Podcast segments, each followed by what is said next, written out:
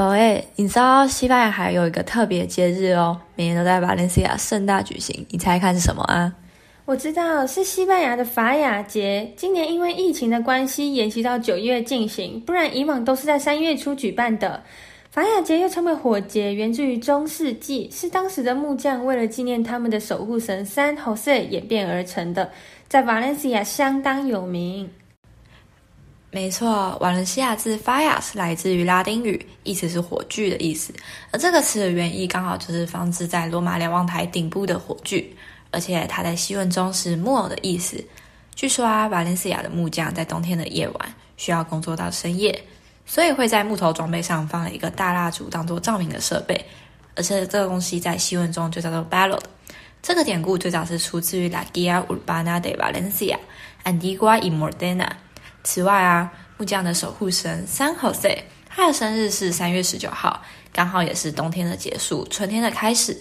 随着日照时数的增长，木匠们不再需要工作到深夜，也不再需要 balo 了，所以才有了在三月十九号燃烧 balo 的习俗，并且象征了一年的结束以及开始。演变到后来，也会把 balo 装饰成娃娃，最后才是今天的 Fias。诶，但我也有听说过其他的说法耶。其中一个说法是为了驱逐屋内的精灵，所以要将屋内的旧家具在节庆中烧掉。另一个说法是，当地的工匠冬天时习惯在门外挂个棚子挡风，而搭棚子的材料就是使用旧家具或是旧衣服。最后，当春天一到，棚子就拿去烧，当做除旧布新。哇，听起来西班牙人的想象力真的很丰富诶，有那么多的故事典故，难怪是一个艺术气息浓厚的国家。像是在法雅节的时候，他们就展示各式各样由艺术家制作的精致木偶，是由上色过木头或是纸板雕塑而成的。不过你知道吗？在十八世纪的时候，当局对法雅斯的举办就有所限制了，像是禁止他们在广场焚烧法雅斯这同时也破坏了当地对于他们守护神的庆祝仪式，所以就会不开心啦。人偶们的形象都来自于当时的贵族跟政治人物，而且有着讽刺的意味。民众借着人偶表达对当局的不满。而燃烧的过程也寄托着人们对于改变现实生活的期待，而到现在也依然是取自于时下人物、社会现象或议题，具有西班牙式的讽刺性以及幽默感。偷偷的跟大家说一下，你知道其实西班牙人可是比想象中更热衷于政治的哦，民族意识可是高到不得了呢。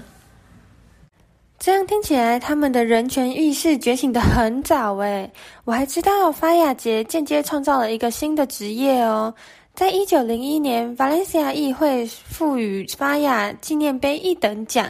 从那个时候开始，一种新的谬误就形成了，被称为艺术谬误。那个奖项让作品的艺术价值高于评论家，促使艺术家们创造更精致的法雅。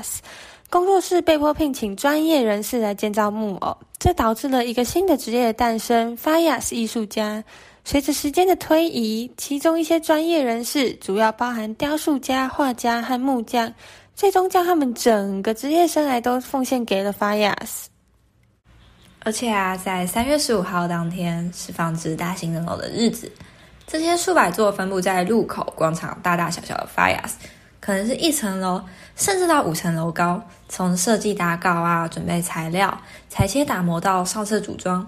都是法雅艺术家们他们耗时一整年的心血结晶哦。最后，他们会在有民众为这五天最喜欢的一个法雅进行票选活动，而票数最高的法雅作品就可以进入法雅博物馆陈列收藏。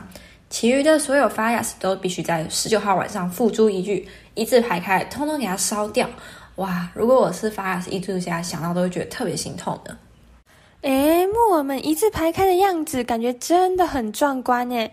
听说节庆期间早上八点就会有军乐队绕行城市的起床号，每天下午两点则会有火节鞭炮。十七、十八日为向大型圣母献花的活动，五万花束为十几公尺高的圣母装饰哦。特别是十九日当天，于市政厅广场的活动最为盛大。三月十九日的晚上到午夜为法雅节的最高潮，从晚上七点开始是火焰游行，交杂鞭炮、音乐、灯光秀，到十点则开始焚烧法雅人偶，熊熊大火瞬间就吞噬了一座座华丽抢眼的艺术品，场面相当壮观。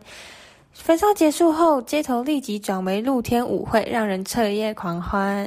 吼，我就跟你说了嘛，西班牙人很喜欢庆祝节日啊，而且啊，捷庆还有另外一个重点，就是法雅小姐选美比赛哦。这个东西就像一般的选美比赛一样。参赛者会穿着精致的瓦伦西亚传统服饰来竞选，而且分成了成人跟小孩组，由各邻里的社区先进行初选，各组再选出十三名，而票选第一名的就是法雅小姐喽，其余的则是她的侍女群。这个活动是一个超级花钱的一个比赛，你知道一套手工丝质的传统衣服就需要一千到六千欧诶，而且这还不包含珠宝跟其他配件哦，甚至可能不止准备一套呢。听到都觉得说哇，太可怕了吧！这个节庆对西班牙人来说真的很重要，在二零一六年甚至被列为世界文化遗产。二零一八年估计有七百万欧元花费在法雅人偶上，整个城市都很投入。法雅节可是让西班牙充满了艺术文化气息呢。哎，现在真的好想要马上跳上飞机出国，走，我们现在就出发。不是吧？要先听完我们的 podcast 才可以出发啊！我是 Chloe，我是 Valentina。那下次就机场见喽，拜拜。